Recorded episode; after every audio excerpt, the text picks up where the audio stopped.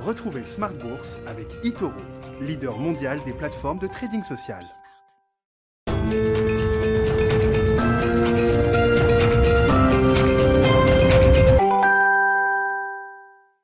C'est reparti pour Smart Bourse, votre double dose quotidienne de marché en direct sur Bismart. Chaque jour à la mi-journée, 12h30, 13h. Et le soir, la grande édition, le grand digest de l'information économique, financière et boursière pendant une heure à partir de 18h30. Au sommaire ce soir, la Fed, 24 heures après, les esprits se sont euh, échauffés euh, hier soir. Les marchés ont violemment réagi sur la partie obligataire, le dollar également, hein, qui a fortement euh, rebondi. Bon.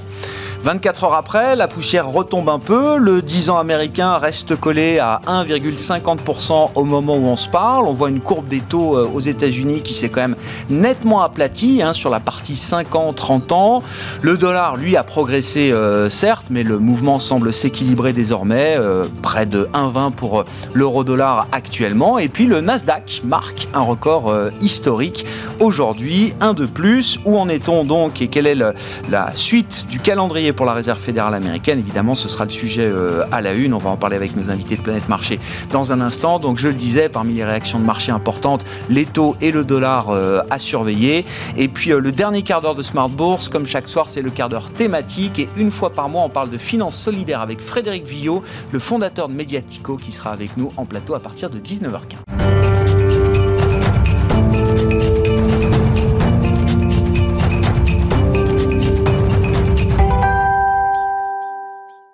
Tendance, mon ami, chaque soir, le résumé complet de la séance du jour, les infos clés après la clôture en Europe. C'est avec Alix Nguyen qui nous accompagne aujourd'hui depuis la salle de marché de Bourse Directe. La bourse de Paris clôture en hausse de 0,20% à 6666 points. Un CAC 40 que les annonces de la Fed hier soir n'aura donc pas refroidi. Des annonces dont celle de relever ses taux d'intérêt plus tôt qu'escompté. Si la Banque centrale ne touche pas à sa politique ultra accommodante à ce jour, la plupart de ses membres estiment que deux hausses pourraient avoir lieu en 2023 quand elle n'en prévoyait pas avant 2024 lors de sa réunion de mars. Et puis la Fed a relevé ses prévisions d'inflation. Elle devrait atteindre 3,4% fin 2021 contre 2,4% estimés en mars et 2,2% en 2022, soit 0,1 point de plus que prévu au printemps. Jérôme Powell juge, juste, juge ces tensions inflationnistes transitoires. Les statistiques américaines du jour sont inférieures aux attentes en ce qui concerne l'emploi. Le diagnostic du président de la Fed se confirme. Pour lui, le marché du travail est encore loin de l'objectif de la Banque centrale. Au 12 juin, les inscriptions hebdomadaires au chômage ont augmenté de 37 000 à 412 000 sur la semaine. C'est leur plus haut niveau depuis un mois. Et puis une autre statistique en juin, l'indice d'activité de la fête de Philadelphie a quant à lui diminué de 0,8 points à 30,7 contre 31 attendu. Du côté des valeurs à présent, le candidat vaccin contre le Covid-19 du groupe euh, biotechnologique allemand CureVac est apparu efficace à 47% lors de la dernière phase d'essai cliniques. Cela ne répond pas aux attentes du groupe et sème le doute quant à la potentielle livraison à l'Union européenne de centaines de millions de doses.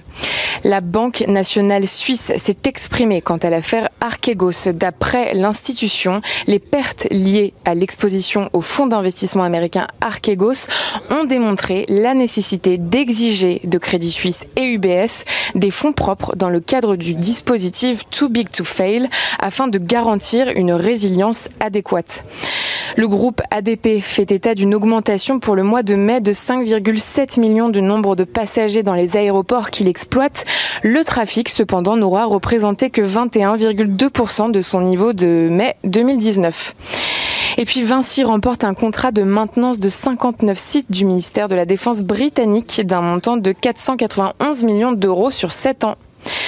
Place à l'agenda de la semaine. Ce vendredi sera pour l'essentiel rythmé par le traditionnel phénomène des quatre sorcières, un rendez-vous qui marque l'arrivée à échéance des options et contrats à terme sur actions et indices.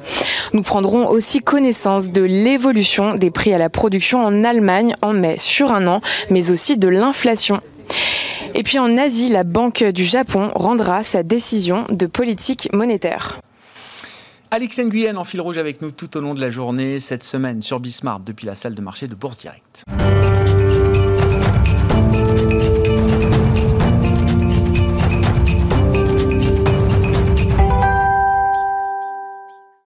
Invités avec nous pour euh, décrypter les mouvements de la planète marché. Nathalie, Nathalie Pelleras est avec nous ce soir, DG de 4 Points IM. Bonsoir Nathalie, bienvenue. Bonsoir. Zakaria Darwish nous accompagne également, gérant senior taux et crédit chez CPR Asset Management. Bonsoir Zakaria. Bonsoir. Merci d'être là et merci à Sébastien Paris-Sorvitz de nous accompagner également. Bonsoir Sébastien. Bonsoir. Vous êtes stratégiste de la Banque Postale Asset Management. La Fed, évidemment, euh, à la une. Alors on va parler de la subtilité de la communication de la Réserve fédérale américaine, puisqu'il n'y a aucune décision. On est dans la, la métapolitique euh, monétaire, avec une euh, communication euh, qui essaye d'être la plus fine possible. Pas forcément facile d'expliquer les, mouvements de marché, mais déjà quand même partons du, constat macroéconomique que dresse la Réserve fédérale américaine, qui est, semble-t-il, beaucoup plus confiant, beaucoup plus optimiste, optimiste que les, constats des réunions précédentes. On a vu un Jérôme Powell, notamment sur l'idée d'un marché du travail qui va être très fort là dans les prochains mois, se montrer relativement confiant avec un niveau d'incertitude qui semble baisser, au moins à court terme. Oui, euh, on, on, voit clairement un changement. Euh, euh, à, à, juger par la réaction des marchés, on voit un changement de ton de, la, de part de la Fed, un changement qui était inattendu, hein, qui, qui, a surpris. Et si la Fed voulait donner de la visibilité, on peut dire que l'exercice est complètement raté. Ah, d'accord. Donc dès, dès, le départ, vous attaquez, vous êtes, euh, vous êtes déçu par la communication de la Réserve fédérale américaine hier soir. Ah, ah oui, clairement, parce que euh, pendant des mois, la Fed a essayé de défendre sa nouvelle approche de, la, de, de, de son pilotage de l'inflation en se basant non plus sur les projections d'inflation, mm. mais plutôt sur l'inflation réalisée, avec plus comme objectif de tenir les 2%, mais autour des 2%. Et là, en fait, tout ce château qu'elle a pris énormément de temps et d'efforts à construire est complètement tombé. Donc oui, effectivement, quand on regarde leurs projections, ils sont, ils sont fortement révisés à la hausse pour l'année courante. C'est beaucoup moins le cas pour 2022 et 2023, notamment sur l'inflation. C'est quasiment pas révisé. C'est révisé par 0,1% en 2022 et pas du tout révisé à, l'horizon 2023. Donc, finalement, il n'y a rien qui, justifie, on va dire, ce changement de ton complètement, complètement marqué. Après, ce qu'on regarde, ce sont des chiffres qui sortent en ce moment-là on a déjà dit, enfin, la Fed a déjà précisé par le passé qu'il y a d'énormément d'effets de base, il y a des problèmes statistiques, il y a des ajustements statistiques qui font que la fiabilité dans ces chiffres-là sont, très, est, très diminuée. Et en fait, on voit aussi dans leurs projections que euh, donc ils donnent des projections sur, sur les années, mais ils donnent aussi leur degré de certitude. Et là, sur les 18 euh, votants, il y a 18 euh, membres qui sont incertains sur, sur leurs projections. Donc mmh. ça montre quand même qui, que, que pour l'instant, l'image est encore floue. Euh, ce que retient le marché, c'est vraiment, c'est vraiment c'est, sur la communication de la Fed, et on le voit sur, le, sur, sur, sur les mouvements de marché, c'est plutôt ces fameux dots. Euh, euh, ouais, ouais, on, va en parler, mais déjà, vous dites sur la, la, la stratégie que la Fed essaye de bâtir depuis euh, l'été dernier, et une stratégie nouvelle qui est issue d'une réflexion menée pendant plus d'un an, la fameuse revue stratégique, c'est un travail en profondeur qui a été fait.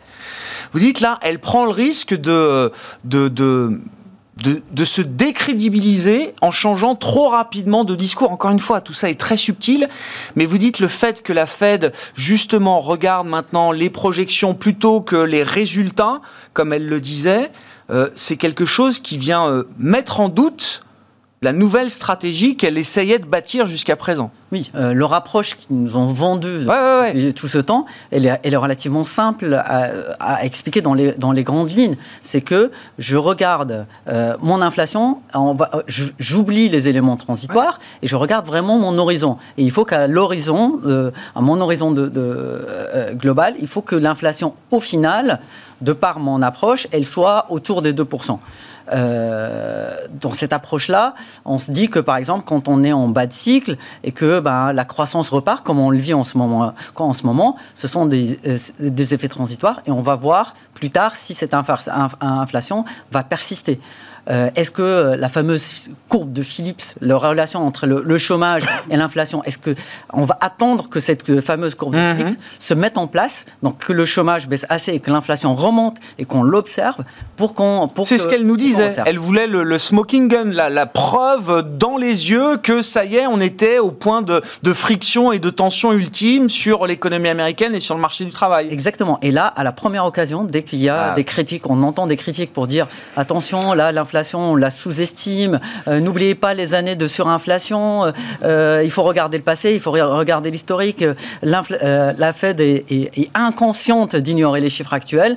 Eh bien, en fait, au premier, euh, à la première menace, la Fed change complètement de discours et, euh, euh, du coup, on repart sur un, sur un schéma où on va être plutôt proactif avec tout le risque de, disons-le, d'erreur de politique monétaire qui peut s'en suivre. Je dois dire que je suis assez d'accord avec euh, Zakaria Darwish eh ben, sur son, sur son analyse. Et je m'attendais pas, on n'en a pas discuté avant, donc je, je, je, savais pas que Zakaria était, se montrait aussi sévère justement sur la réunion euh, d'hier. Ça tombe bien parce que je suis pas d'accord. Ah, très bien. pas d'accord. Euh, et, et, et j'essaie de prendre un peu de recul. Je pense que d'abord, si on regarde les faits hier, euh, la, la, la, vraie différence, le statement c'est le même que le précédent, c'est-à-dire que la Fed change pas de stratégie. En revanche, et ce que dit Powell euh, dans son commentaire de ce qu'il va, euh, avant les questions, il dit euh, aujourd'hui, on voit bien que ce qui se passe dans cette situation inédite, n'oublions hein, pas, on sort d'une pandémie, on a mis le paquet au niveau de la politique monétaire, il y a des mouvements qui sont triviaux, c'est-à-dire des mouvements euh, euh, qui vont être vraiment temporaires sur les prix.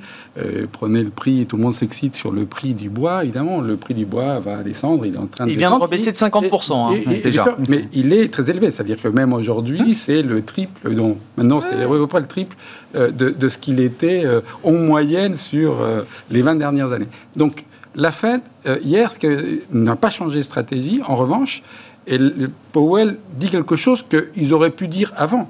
De dire, écoutez, il y a beaucoup d'incertitudes, il n'empêche, euh, on tient à vous dire que si l'inflation venait à monter trop, c'est-à-dire elle était persistante, vu que notre discours, qui reste le même, c'est que tous ces phénomènes sont temporaires, s'il était persistante, on n'hésitera pas à agir, c'est-à-dire à un niveau d'inflation dont on ne sait toujours pas quel mmh. est-il, euh, qui pourrait s'avérer plus difficile à agir s'il si, venait à persister. Donc, euh, moi, je ne vois pas ce qu'a fait la Fed. En revanche, euh, la réaction du marché est non, mais attendez, Sébastien, si la Fed, alors c'est un outil de communication qui est très décrié, mais tous les trois mois, les 18 participants euh, de la réunion de politique monétaire de la Fed donnent leurs projections sur un an, sur deux ans, sur euh, trois ans et sur le long terme pour les, niveaux de taux qu'ils voient euh, à chacun de ces, ces, horizons. Si, ça a quand même changé depuis le dernier meeting. Ils ont, ils ont mis, ils ont eh ben, des niveaux de taux plus élevés avec une conviction faible et qui est ce,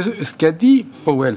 Notre conviction dans notre capacité à prévoir l'avenir est très très faible. Et il l'a répété au moins trois fois dans toutes les questions. Écoutez, prévoir aujourd'hui, c'est très difficile. C'est toujours très difficile. Aujourd'hui, c'est plus difficile. Et donc, euh, que, que, euh, la Fed elle-même critique ses propres dots, critique ses propres projections. La projection qui consistait à dire, et qui est toujours là, que l'inflation va revenir gentiment, sans rien faire, qui était euh, la, position d'avant, et aujourd'hui on ne sait toujours pas si elle va faire quelque chose, à 2% très vite, euh, de la mettre en cause, c'est-à-dire que c'est peut-être plus élevé. D'ailleurs, euh, c'est ce qu'on discutait tout à l'heure. ce qui serait cohérent avec leur approche, c'est que l'inflation, il est mis à 2,5 et déjà précédemment. C'est-à-dire, nous, on pense qu'à 2,5, si on moyenne avec 2020, on serait justement dans cette idée que l'inflation, on va la laisser rester plus mhm. élevée un certain temps, mais il n'y a pas le feu au lac, etc. Là, on il introduit de l'incertitude dans la façon de voir l'avenir. Et je pense que c'est plutôt quelque chose de salutaire de le dire. Maintenant, est-ce que la stratégie a changé? Tout le monde dit la stratégie a changé.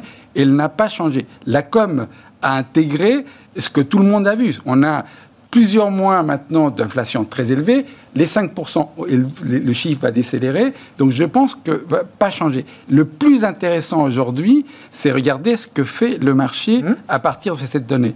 La première chose qu'il fait, c'est que le taux réel monte très fortement. C'est-à-dire que de taux réel. Le, taux réel monte et le taux réel reflète un peu la confiance dans la croissance et le fait que la Fed va sûrement agir. Le taux réel, il monte aussi parce que les anticipations d'inflation baissent fortement. Hein. Exactement. Ce qui n'est pas un signal sur le long terme d'une inflation, d'une économie américaine qui serait euh, à l'aube d'une nouvelle, euh, d'un nouveau régime de croissance. Hein. Du marché. Non, mais ce qui était le but quand même des autorités, des policymakers aux États-Unis. Mais, hein. c'était déjà le cas. Les, les, anticipations d'inflation depuis un mois. Baissé, depuis un mois, ils ont commencé à, baisser. Le 12 mai dernier, depuis le premier gros chiffre d'inflation aux États-Unis. Et, parce que le, tout le monde, pense, le marché pensait, je ne sais pas, on peut interpréter ce qu'il pensait le marché. Les, les, évolutions dans le marché, ou les réactions du marché sont pas simples. Est-ce que la réaction, c'était parce que les anticipations que la Fed allait agir, et, c'est pour ça que ça a baissé. Il n'empêche que la probabilité d'une hausse en 2023 était inexistante. Donc, mmh. si on regarde les variables de marché, elles disaient rien. Aujourd'hui, le marché,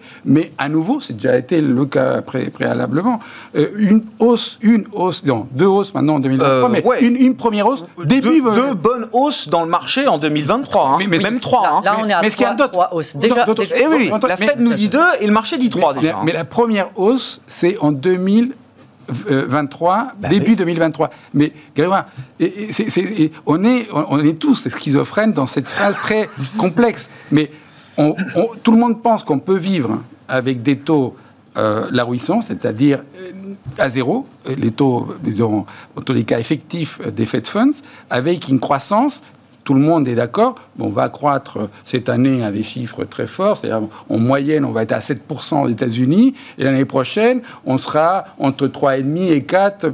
Donc si on fait confiance à ceux qui prévoient l'avenir, euh, et, si on veut leur faire, sur leur faire confiance sur l'inflation, et il faut leur faire confiance sur la croissance, c'est une croissance très forte. Donc euh, le taux de chômage, la hypothèse de la Fed, c'est qu'on est au plein emploi dès 2022. Donc euh, euh, se dire que oui, oui, c'est pas bête je suis d'accord. Non, non, mais il y, a, y, a un curseur à régler. Je suis bien d'accord. Mais ce que dit Zacharien, quand même, c'est que euh, la stratégie de la Fed impliquait qu'on regardait les résultats tels qu'ils étaient matérialisés, qu'on n'était plus dans une action préemptive euh, contre l'inflation notamment, que les effets de base allaient durer d'un an, un, an encore, et que donc rendez-vous dans un an pour y voir un peu plus clair sur ce phénomène inflationniste, qui est un risque. Hein. la Fed le nie pas, mais qui est encore euh, évident sur, euh, sur le long terme. Et là, regardez, aujourd'hui, on parle plus que de hausse de taux en 2023. Deux, voire trois hausses de taux en 2023. ce que je disais, on n'en parlait pas il y, a, euh, il, y a, il, y a, une semaine ou deux. Mais ce que je disais, c'est salutaire. Une banque centrale est là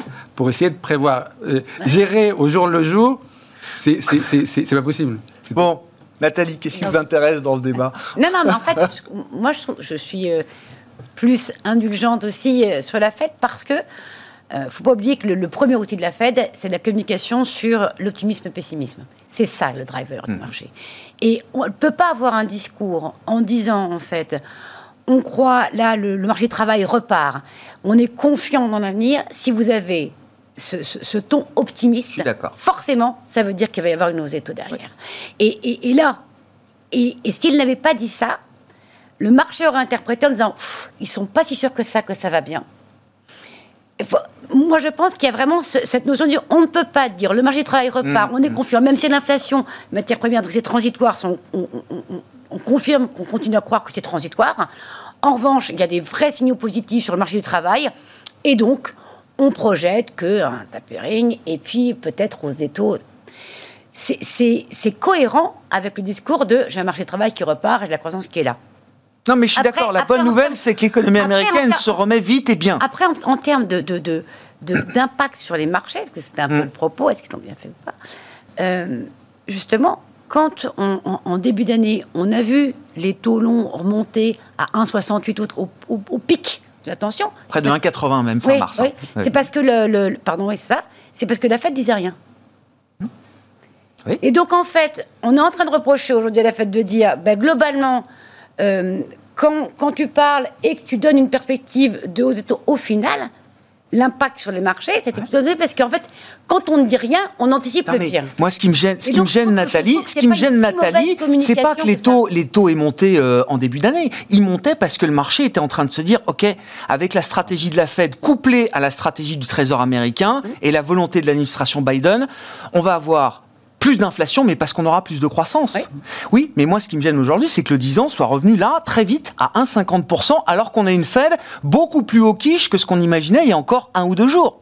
Et que le marché, et sur 30 ans, c'est pareil. On voit l'aplatissement de la courbe des taux qui nous dit, ben finalement, et je reviens au point de Zacharia, cette stratégie d'aller pousser au maximum l'économie américaine, ben en fait, ils, ils iront pas ils n'en sont pas capables et on va revenir sur le régime précédent, euh, mais qui est pas. je ne sais pas si c'est bien ou pas bien. Il y a aussi une capacité à. Il y a la volonté. C'est plus la même histoire. L'attention.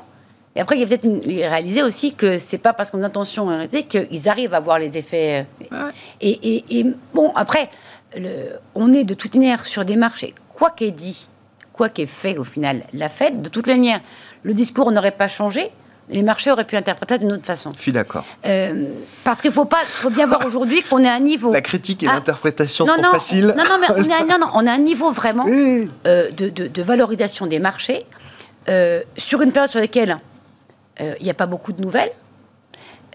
tout le monde se pose la question de, en gros, le débat est-ce que ça va continuer à monter ou pas? Est-ce qu'on on a l'impression que toutes les bonnes nouvelles sont plutôt intégrées dans les marchés. En tout cas, on ne voit pas quelle heureuse nouvelle pourrait être donnée au marché qui n'a pas déjà été intégrée.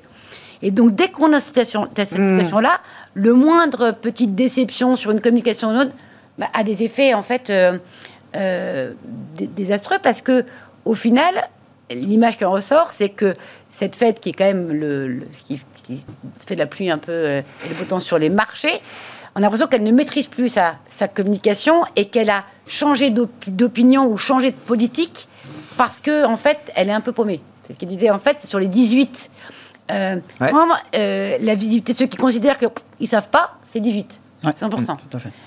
Donc, c'est bien l'aveu de dire je ne sais pas trop, mais on n'aime pas qu'une instance comme la Réserve fédérale, on voit tout simplement qu'il soit totalement en fait euh, aveugle hmm. aujourd'hui. C'est ça plus que je retiens moi qui, peut être dommageable. Moi n'empêche qu'avant cette, avant cette réunion, ce qui se passait, c'est que la, la, communication de la Fed, même si elle était challengée, parce que justement il y avait des pricing de, de hausse de taux dans le marché, alors qu'elle disait qu'elle n'en en ferait pas, au moins il y avait un cadre crédible, stable, clair, voilà, on ne sait pas pour l'instant, on saura dans un an. Il n'y a personne qui peut vraiment prédire si les effets sont transitoires ou pas sur l'inflation. Euh, il y a des arguments pour, il y a des arguments contre. On continue de, monitorer et on agira si besoin. Le si besoin, la seule chose qui aurait pu faire que la Fed agisse avant, c'est un dérapage total des anticipations d'inflation. Si on a, si on a les, anticipations de marché d'inflation qui, qui sur, sur le long terme, qui vont au-delà des 3,5 ou 4% Là, on dirait, ben, OK, la Fed. Ce qui n'a jamais été le cas. Ce qui n'a absolument pas été le cas. Même au contraire, ce dont on parlait, c'est que depuis le dernier chiffre, les anticipations d'inflation baissent. Tout est stable. Pourquoi, pourquoi, pourquoi mettre un coup dans la fourmière Et c'est un point intéressant parce que vous disiez, en fait, la Fed, d'une certaine manière, alors euh, rejoint le marché. C'est-à-dire que dans le marché, la Fed nous disait jusqu'à présent pas de hausse de taux avant 2024 au moins. Et le marché n'y croyait pas. Le marché disait non, 2023, peut-être qu'il y aura quand même le début de quelque chose en 2023. Et maintenant que la Fed, et, c'est maintenant la Fed qui finalement craque d'une certaine manière. C'est exactement ça. Et rejoint c'est exactement ça. Le, test du marché. Oui, mais, mais ça, ça pose des problèmes à, plus long terme, c'est-à-dire des problèmes de crédibilité de, la Banque centrale. Hmm. Si demain, il nous dit, bah voilà, je, serai, je serai, par exemple, en temps de crise, je serai le, le prêteur de dernier ressort, est-ce qu'ils le feront ou pas? Euh, du coup, enfin, c'est vraiment c'est ce sujet-là qui est au final en fait qui, qui est au cœur de, la chose. C'est la crédibilité de, de, de, la parole d'une banque centrale qui, euh, en général, c'est Moi, je comprends, euh, Zachary, il se sent un peu trahi par la Fed. Non, mais, non, mais, c'est un, un, point fondamental. bien, hein. sûr, bien sûr. Mais, mais, mais je crois qu'on s'est habitué à des choses qui sont, auxquelles il ne faut pas s'habituer. Et, et, la Fed a joué un rôle mm. là-dessus, c'est-à-dire de dire aux gens, en fait, on va piloter à vue et on verra n'est pas une bonne stratégie. Évidemment qu'il n'est pas une, bonne stratégie. Pourquoi? Parce que euh, les mécanismes économiques sont extrêmement complexes. Et là, est-ce qu'il ne faut pas le dire ou le dire? C'est bien de le dire, qu'on ne sait pas et, que c'est complexe. Et, quand il s'agit de l'inflation, beaucoup de gens plus jeunes ne savent pas comment ça se génère. Alors on peut toujours se référer à un truc qui ne marche pas depuis très longtemps, qui est la courbe de Philippe. Et, parce qu'il y a des mécanismes qui se sont mis en place dans les l'économie qui font qu'effectivement, il y a une rigidité de, à la hausse des prix. Certains l'attribuent à globalisation, à la technologie. Il y a plein de théories difficiles complètement à démontrer. Beaucoup de travaux ont été faits. Il n'empêche que là, on a un phénomène très particulier de la sortie d'une pandémie. On ne sait pas comment on sort. Et on a créé exprès des tensions énormes. Et la fête, tout à coup, et de fait, a révisé très fortement ses hypothèses de croissance au fur et à mesure. Et aujourd'hui, elle voit que c'est extraordinaire ce qu'on est en train de vivre. Et ne pas agir sur sa politique monétaire en ayant un petit regard sur l'avenir, peut-être on se trompe sur cette histoire de que c'est transitoire, c'est pas un changement stratégique, c'est presque du bon sens. Maintenant, est-ce que la stratégie, on bouge rien et l'inflation, elle tranquillement descend? Est-ce que ça a changé Non, parce que les taux réels, même dans les prévisions de la Fed, restent collés euh, euh, à, des niveaux très négatifs. Donc, euh, je ne crois pas. Je, pense que le, marché n'est pas en train de...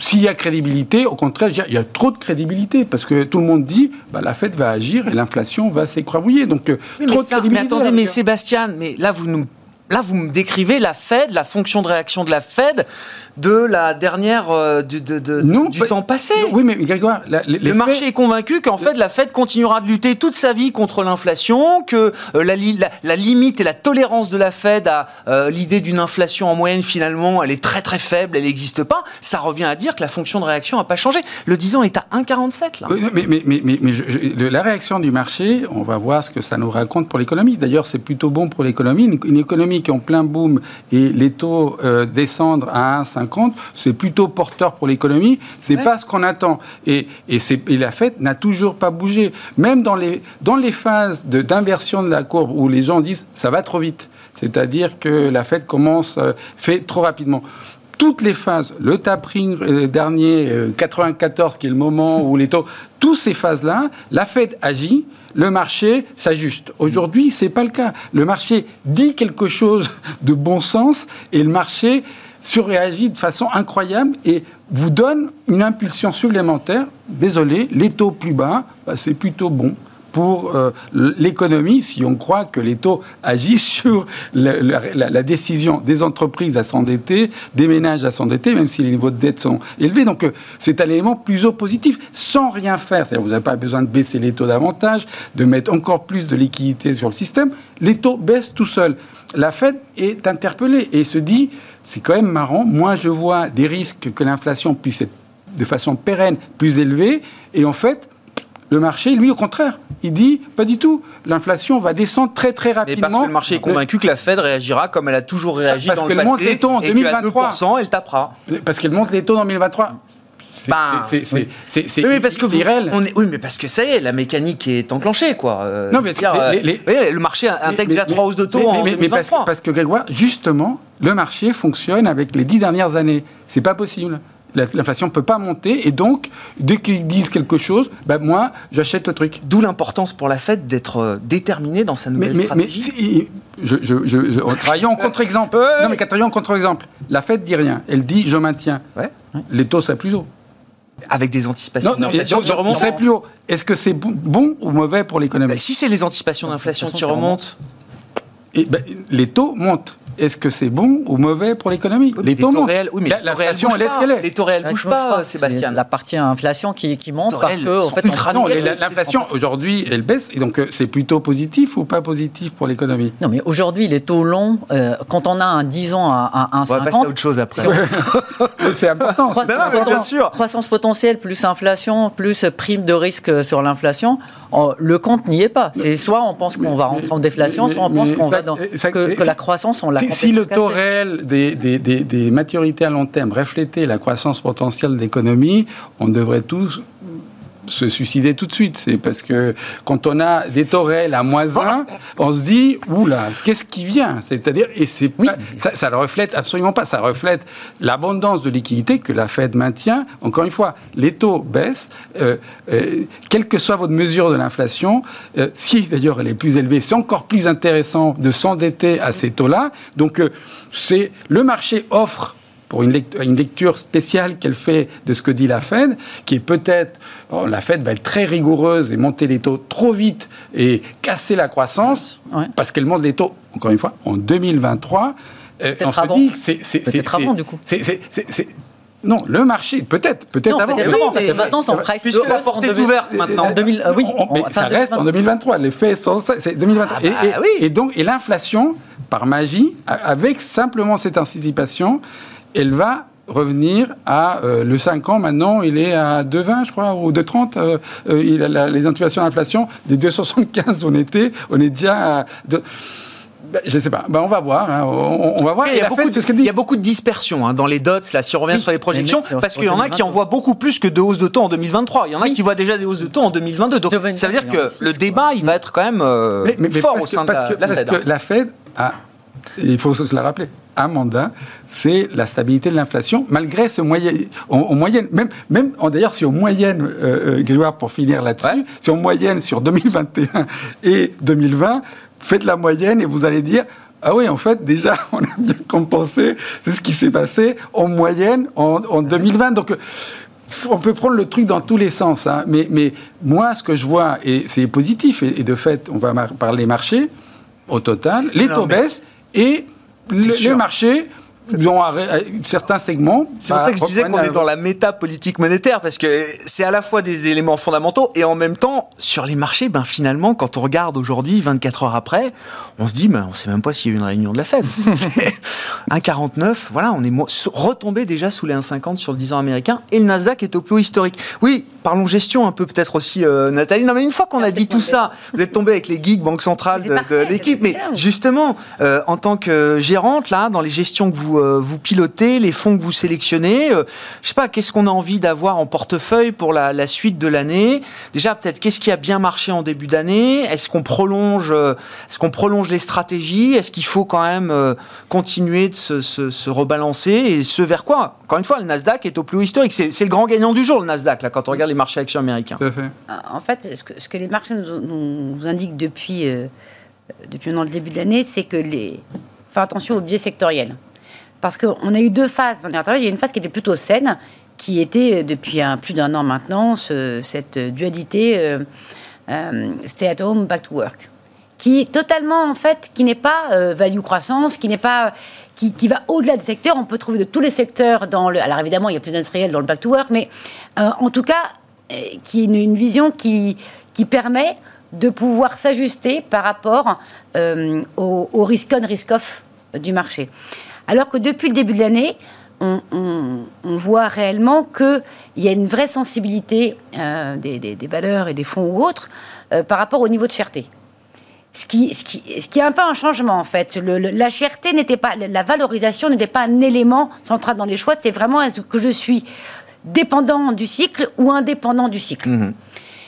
Et donc, dès que le marché commence à regarder un peu les prix, on sait qu'en priori, on rentre sur une phase de marché sur laquelle euh, le gros de l'emballement est un peu derrière, parce que justement, on rentre du pragmatisme et du bon sens. Donc, c'est aussi une bonne chose. Hein. Euh, c'est vraiment. Et, derrière, euh, l'ajustement qu'on a en ce moment, toujours. Alors, avant l'été, c'est toujours des périodes où, globalement, je ne vais pas vous faire le selling me and go away, mais. mais euh, il bah, fallait pas vendre, hein, voilà, voilà.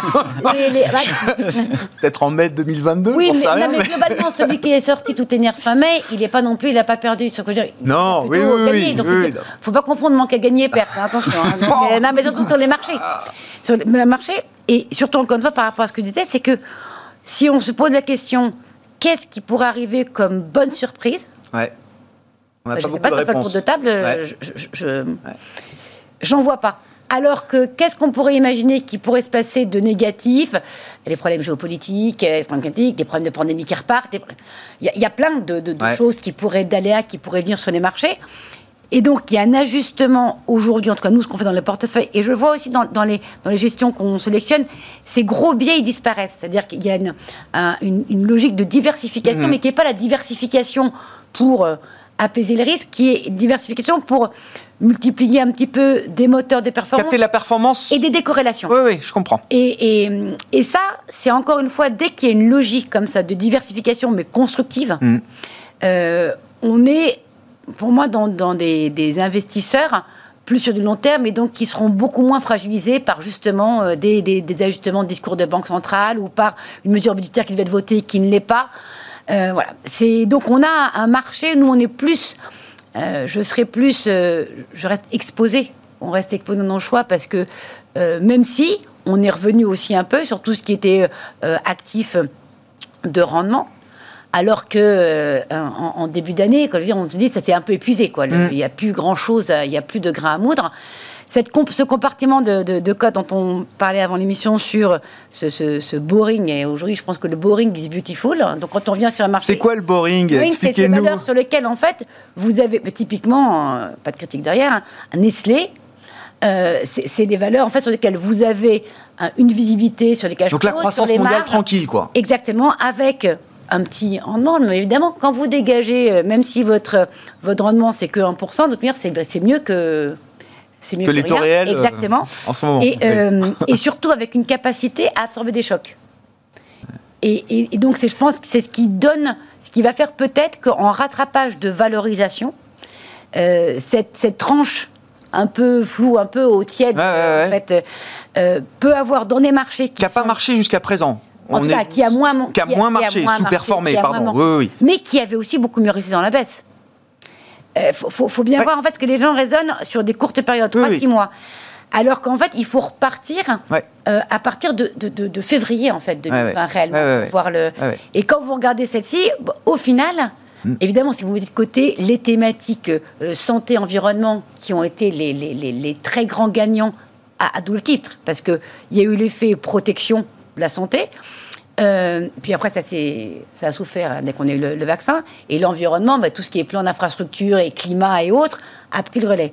Et après, ce qui a baissé dans ces compartiments-là depuis le début de l'année, c'est les plus chers. C'était les biotech et les tech. Mhm. Euh, et puis là, on, il suffit d'une bonne impulsion. Alors évidemment, quand vous trouvez un, un, remède contre Alzheimer, ça, ça, redonne de la valorisation. Mais ça, c'est une vraie revalorisation. C'est une justification, c'est une unité. Ça y est, on a trouvé quelque chose. C'est biogène, hein, c'est ça euh, Exactement.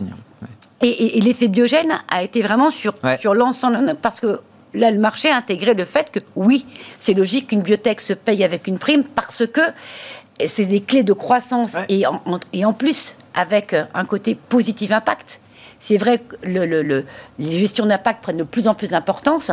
Et une biotech, ben, par définition aujourd'hui, est passée du compartiment de c'est du risque avec la croissance, avec c'est de l'impact potentiel. oui, exactement. Donc ça, ça coche d'autres cases qui justifient des primes. Donc on a un marché qui s'ajuste et qui devient de plus en plus, je trouve, euh, euh, logique et, plein de bon sens dans. Euh, dans ces répartitions et dans, les réactions qu'il y a derrière. Après, nous, investisseurs, on a moins de bon sens, donc on peut plus. mais, mais, le, le, non, mais, euh, mais vous dites que le marché sera peut-être un peu moins polarisé euh, aux extrêmes. Euh, bah, en, tout cas, ce qu'on voit, c'est vraiment. l'avenir. Les, ajustements de, on ne peut pas écarter. Demain, il y a un autre discours des, banques centrales. Et dès qu'il y a une anticipation mm. de forte aux états qui n'a pas été, tous les bons de proxy, toutes les valeurs sur lesquelles, bah, au dénominateur, il y a du taux, euh, tout ce qu'on accuse comme flux, ben, celle-ci, elle souffre. Hmm. Sauf si, sauf si, cette euh, hausse des taux se fait parce qu'on dit qu'il y a une surchauffe. Donc ça veut dire qu'en même temps, notre numérateur, notre croissance de valeur, elle va être supérieure à la, hausse du dénominateur. Donc en fait, tout est une question de ces discours-là, ils arrivent quand? Est-ce qu'on est dans un moment optimiste ou pessimiste? Et aujourd'hui, on est quand même dans un moment où les investisseurs sont plutôt confiants. Bon, sur les, dynamiques de marché et puis la stratégie aussi, euh, je sais pas, est-ce que la deuxième partie d'année euh, sera dans la, lignée du premier semestre? Est-ce que, bon, beaucoup parlé de la Fed, est-ce que ça implique des changements aussi euh, en fonction de la lecture qu'on a de la Banque centrale américaine? Non, moi je, pense que Sébastien. Non, moi, je pense que la, la, la, la stratégie, comme c'était dit, il faut être un peu plus sélectif. On a, tellement, il y a tellement de choses dans les prix euh, qu'il faut être un peu plus sélectif. Mais il n'empêche que, euh, au total, on ne peut pas échapper de, s'échapper de ce monde avec tellement de liquidités où les bonnes nouvelles sont là. Il y aura des grains de sable, il y aura sûrement des défaillants, il y en a déjà mm. ici et là, qui font que les choses se détériorent. Il y aura évidemment des tensions entre les Américains et les Chinois qui sont déjà là. Donc le monde post-Covid, de toute façon, sera un monde compliqué. Donc il n'empêche que les dynamiques euh, qui, sont là sont des dynamiques où les gens cherchent du rendement à tout va. Euh, sur le marché obligataire, tout le monde est sur le high yield et donc tout le monde essaye d'être aussi sélectif que possible. Ça devient très compliqué. Et sur les actions, bah, tout le monde essaye de faire ce mix compliqué. Euh, si on veut regarder justement sur les, les, les, facteurs de performance, aller à chercher un peu plus de value parce que on se dit quand même les valos c'est plus intéressant même si tout a bon et à force de dire on va chercher de la value, est-ce que c'est devenu cher à un moment ou est-ce que ça reste encore de la value à bon prix, euh, entre bah, guillemets. bah, pour certaines, ça dépend beaucoup des taux. Hein. Prenez les bancaires, euh, ça quand même, ça dépend beaucoup des taux. Mais mais il y a de la valeur. Mais il faut il faut pas oublier la croissance. Pourquoi? Parce qu'on est dans une phase de transition très complexe à lire. Euh, évidemment, la partie biotech, tout ce qui est, on est dans une révolution qui va se poursuivre. Rien que euh, la façon dont on a traité le virus avec le, le, ARN messager, tout ça, c'est des c'est des choses qui vont augmenter la productivité de nos économies. Et sur le changement euh, climatique et euh, l'électrique, même si, pareil, ça a été beaucoup joué, mais les transformations autour de ça, tout ça est énorme. Donc, euh, avoir des gérants, des gens qui regardent ces transformations sociétales et qui se traduisent par des changements au niveau des entreprises, forcément, ça va créer de la valeur. Donc, trouver les valeurs qui vont vous accompagner, mais on est dans un monde avec beaucoup de liquidités, de la croissance on pensait que ça allait être plus tendu, que les taux allaient être plus élevés. Et là, tout à coup, il y a un cadeau que fait le marché mmh. au reste, et les taux baissent. Euh, et forcément, euh, à nouveau, c'est pavlovien. On va chercher du Apple, on va chercher ah les grosses boîtes. Et aux gérants, aux gestions d'être euh, intelligents, d'aller chercher quand même des choses qui sont plus solides, peut-être certaines défensives, qui offrent cette capacité de naviguer dans une phase de croissance. On va pas qu'est-ce qui va détruire la croissance? Ça peut décélérer un petit peu plus qu'anticipé, mais la croissance est là. Euh, et elle va durer. Elle va durer. croissance, productivité dans des économies en transition, est-ce que ça veut dire aussi euh, moins d'emplois? Et est-ce que ça veut dire aussi un risque social euh, important qui monte aujourd'hui Mais, mais, mais, les, les, marchés sont pas très sensibles, ils sont assez cyniques. Hein, c'est toujours la critique qu'on fait au marché. Ils s'intéressent au social s'il y a une révolution, etc. Sinon, c'est au contraire, hein, c'est toujours cette idée qu'une boîte qui licencie, elle monte en bourse. Hein. Les, gens voient les choses comme ça.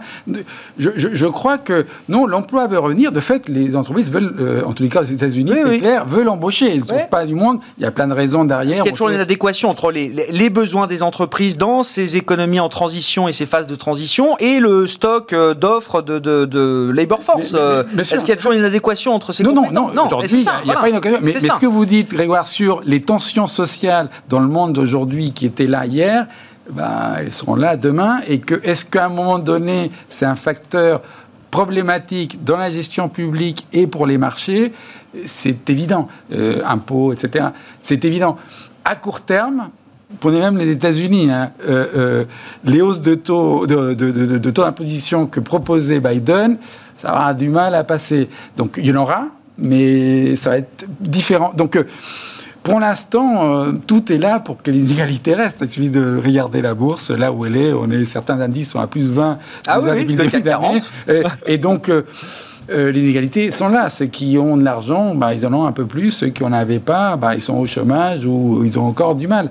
Aux États-Unis, les salaires des plus, euh, de la catégorie la, plus, euh, la moins riche ou la moins bien rémunérée, bah, ils ne progressent pas beaucoup. Non. On les a vus progresser à partir du moment où le taux de chômage tombait à 3,5%. Oui, ils ont, ils ont progressé, mais bon, vous compensez rien. Mais, mais, mais, mais c'est pas ça qui fait l'inflation, etc. L'inflation, elle peut commencer ailleurs, hein, déjà.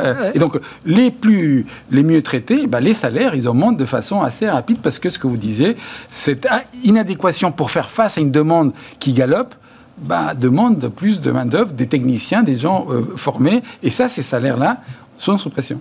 Bon, sur les marchés qu'est-ce qui peut se passer euh, maintenant, je sais pas, sur les marchés obligataires euh, avec et, puis ben les, nouvelles attentes, d'une certaine manière, que la Fed a créées avec sa communication hier, Zacharia. Alors, en fait, si on regarde ça du prisme du, marché du crédit, quelque part, sur le cycle de crédit, on est, on est encore dans une phase, quelque part, rose, sur laquelle les, les, spreads de crédit, les primes de risque de crédit sont beaucoup compressées, mais restent il, il, compense encore pour le risque qu'on prend, le risque de défaut d'entreprise. Euh, on se rapproche, on va dire, quelque part de, de la valeur, de la, ce qu'on appellerait la fair value, de, de, la, de la valeur intrinsèque des, des, obligations. Donc on est quelque part sur une phase qui va être transitoire, où il va être de moins en moins intéressant euh, d'investir sur le segment high yield, les émetteurs euh, qui payent le plus, mais qui, euh, avec un risque de risque, voilà, exactement, et de basculer à un moment donné sur des émetteurs de, les mieux notés on est quelque part entre ces, entre ces deux phases-là. Alors l'avantage qu'on a en plus, c'est que quelque part, on le voit à travers les politiques des banques centrales, c'est qu'il y a une désynchronisation entre les cycles. C'est-à-dire que ben, aux États-Unis, là, là, on parle de, ou pas de hausse de taux d'intérêt. En tout cas, c'est en impact marché, ils sont, elles sont là, alors que euh, en zone euro, c'est euh, euh, silence, silence radio. Il y a plusieurs banques centrales qui ont déjà commencé leur cycle de resserrement et, et sur lequel il est plus intéressant de se positionner sur des segments euh, qui risquent de souffrir de cette hausse de taux et euh, d'autres sur lesquels il y a encore beaucoup de choses à faire. Euh, après, dans le cette désynchronisation, elle offre des opportunités pour l'investisseur. Hein. Exactement, de valeur relative, d'aller chercher. Bah, en dans la zone euro, on sait que, on sait que le, on sait, que l'abondance de liquidités permet à des entreprises de, de, se refinancer avec des taux très faibles. Et on le voit d'ailleurs sur le marché de crédit. Les entreprises qui viennent se financer aujourd'hui, c'est les entreprises euh, sur lesquelles on n'aura pas mis un centime il, y a, il y a six mois. Mais euh, bon, voilà, il y a une abondance de liquidités, il y a un, il y a un excès d'optimisme qui est, qui est très marqué. Et au fait, c'est un effet. C'est un cercle vertueux, c'est-à-dire que ce sont des entreprises qui avaient des coûts de financement très élevés. Et c'est ce qui causait leur fragilité financière. Aujourd'hui, comme ils arrivent à se financer à pas cher, eh ben leur, leur situation financière s'améliore. C'est euh, c'est autoréalisateur. Voilà, exactement. Et du coup, on peut encore surfer sur cette vague tant qu'il n'y a pas de changement de discours de, nos amis banquiers centraux. Bon, on suivra ça. Il y a une réunion en juillet quand même, du coup, qui va être un meeting euh, important pour euh, la réserve fédérale américaine avant Jackson Hole. Voilà, pour le calendrier, grosso modo, euh, des prochains rendez-vous avec la Fed et les, banques centrales. Merci à vous trois d'avoir été les invités de Planète Marché ce soir. Nathalie Pelleras nous accompagnait, DG de 4.cm, Zachariah Darwish, gérant senior taux et crédit chez CPR Asset Management et Sébastien Paris-Sorvitz, stratégiste de la Banque Postale Asset Management.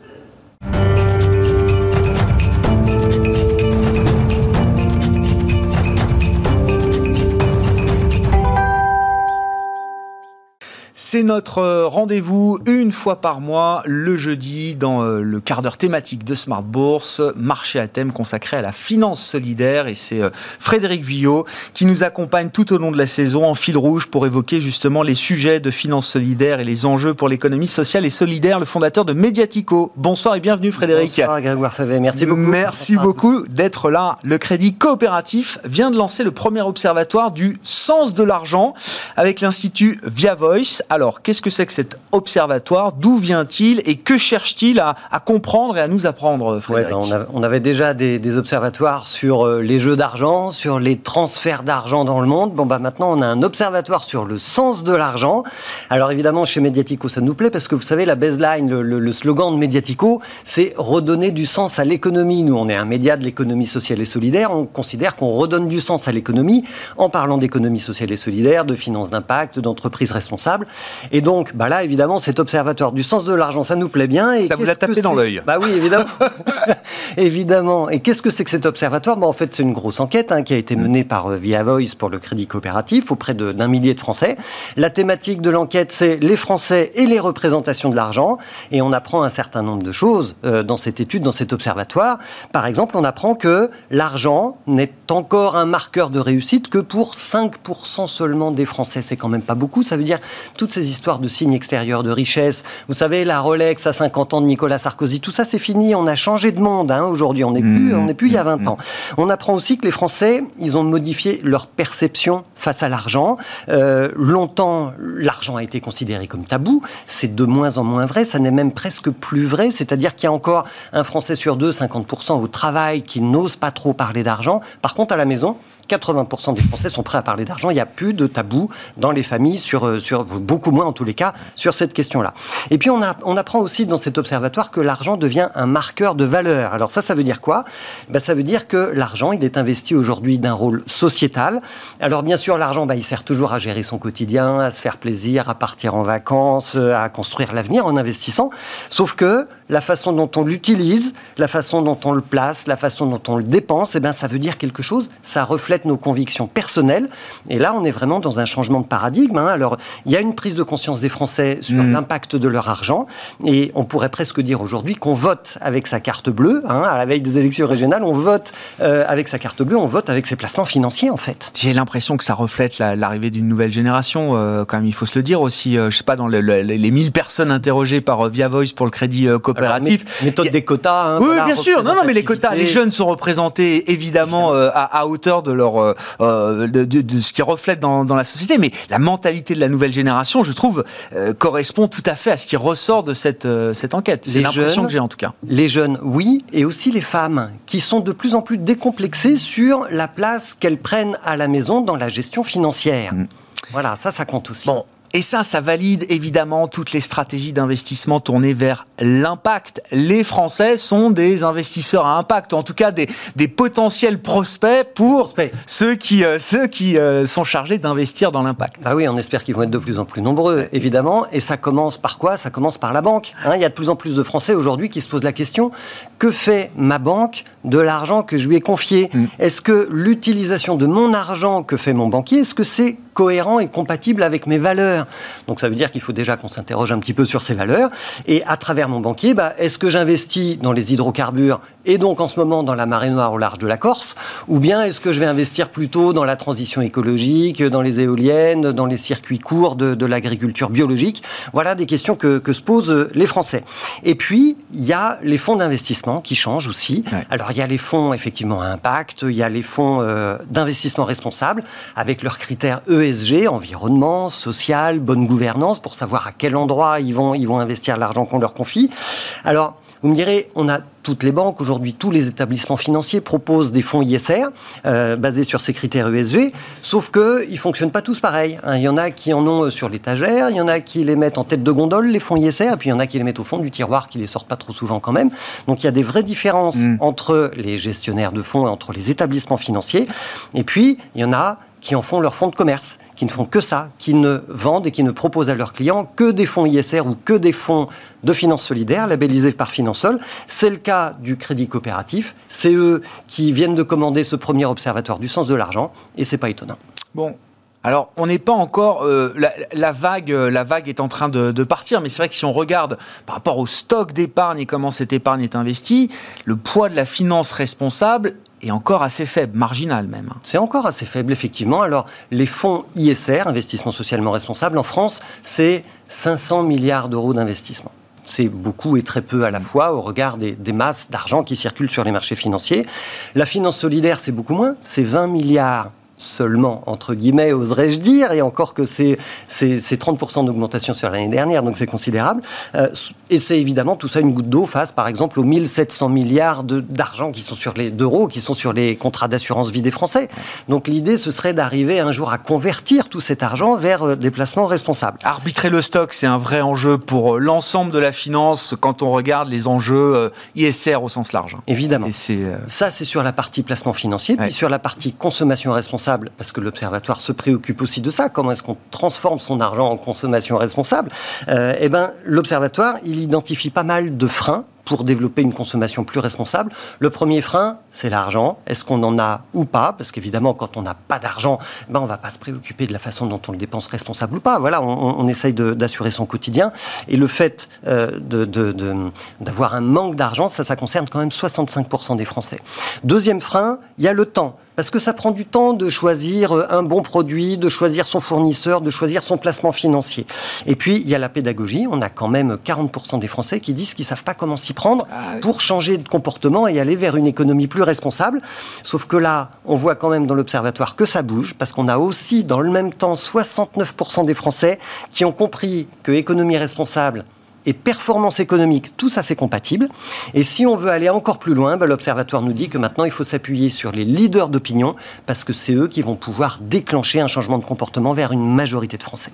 Et je vous remercie d'ailleurs de venir toujours avec des idées concrètes, parce que pour répondre à ces 40% de Français là qui ne savent pas comment aller vers des comportements plus responsables en termes de consommation, en termes d'investissement, euh, bah vous nous faites le, vous faites le travail pour nous euh, chaque mois, euh, Frédéric. Je vous en remercie pour ça. Comment est-ce qu'on fait là concrètement? Quelles, que, quelles sont les idées que vous avez en stock pour donner du sens à son argent là? Alors je vais vous parler d'une SICAV. Ben, ça, on connaît bien chez Smart Bourse, voilà. Et on va rester dans l'univers crédit coopératif. Du coup, leur filiale Ecofi gère une SICAV qui s'appelle Choix Solidaire. Alors, c'est une SICAV mixte. Hein. il y a 35% d'actions maximum. Il y a au moins 55% d'obligations, puis il y a une poche de 5 à 10% d'investissement solidaire. Elle est investie dans les entreprises européennes qui sont sélectionnées selon des critères ESG. Donc c'est une SICAV qui est labellisée à la fois ISR et Finansol et qui assure une performance assez proche de l'Eurostox. Et donc, c'est une SICAF qui fait rimer le sens et la performance. Bon, et puis si on sort des, marchés euh, cotés, là, hein, je vois que vous avez euh, une ou deux idées. Il nous reste deux minutes. Alors, je ne sais pas si on pourra passer les, deux idées, mais euh, allez-y pour investir donc directement au capital d'entreprises tournées vers l'économie sociale et solidaire. Alors, je vous donne deux exemples. Le premier, c'est une librairie qui s'appelle Les mots à la bouche qui se trouve dans le Marais à Paris. C'est une librairie généraliste qui est connue pour son rayon spécialisé dans les cultures LGBT eh bien, son gérant, euh, qui est gérant depuis 25 ans, il passe la main. Et les salariés ont décidé de reprendre la librairie mm. en coopérative, en scope. Alors, ils mettent toutes leurs économies dans le projet, sauf que juste le stock de livres, à lui tout seul, ça coûte 150 000 euros. Bon, bah, ils les ont pas. Donc, ils sont en train de chercher 60 000 euros. Et si vous voulez les aider, eh ben, euh, ce projet de librairie coopérative, là, jusqu'à mi-juillet, vous pouvez les aider à investir sur une plateforme qui s'appelle Zest Coop. Très bien. Et puis le deuxième projet, bah, c'est une autre coopérative qui s'appelle Railcoop. On est dans le ferroviaire. C'est cette coopérative qui veut relancer les lignes abandonnées par la SNCF en France, les petites lignes. Alors ils ont obtenu déjà le capital nécessaire pour avoir une licence ferroviaire, donc c'est très sérieux. Et puis ils proposent maintenant de nous associer à la relance de la ligne Bordeaux-Lyon en 2022. Ils ont besoin de lever 500 000 euros. La part, elle commence à 100 euros, donc c'est vraiment accessible à tout le monde. Et ça, ça se passe sur lita.co. Les mots à la bouche, donc librairie euh, historique du quartier parisien du, euh, du Marais, et Raikop pour euh, relancer notamment la ligne Bordeaux-Lyon. Merci beaucoup Frédéric. Merci, Grégoire. de venir nous voir chaque mois pour parler des enjeux de la finance solidaire et de l'économie sociale et solidaire. Frédéric Vuillot, à mes côtés en plateau, le fondateur de Mediatico pour terminer Smart Bourse ce soir. On se retrouve demain en direct à 12h30 sur Bismart.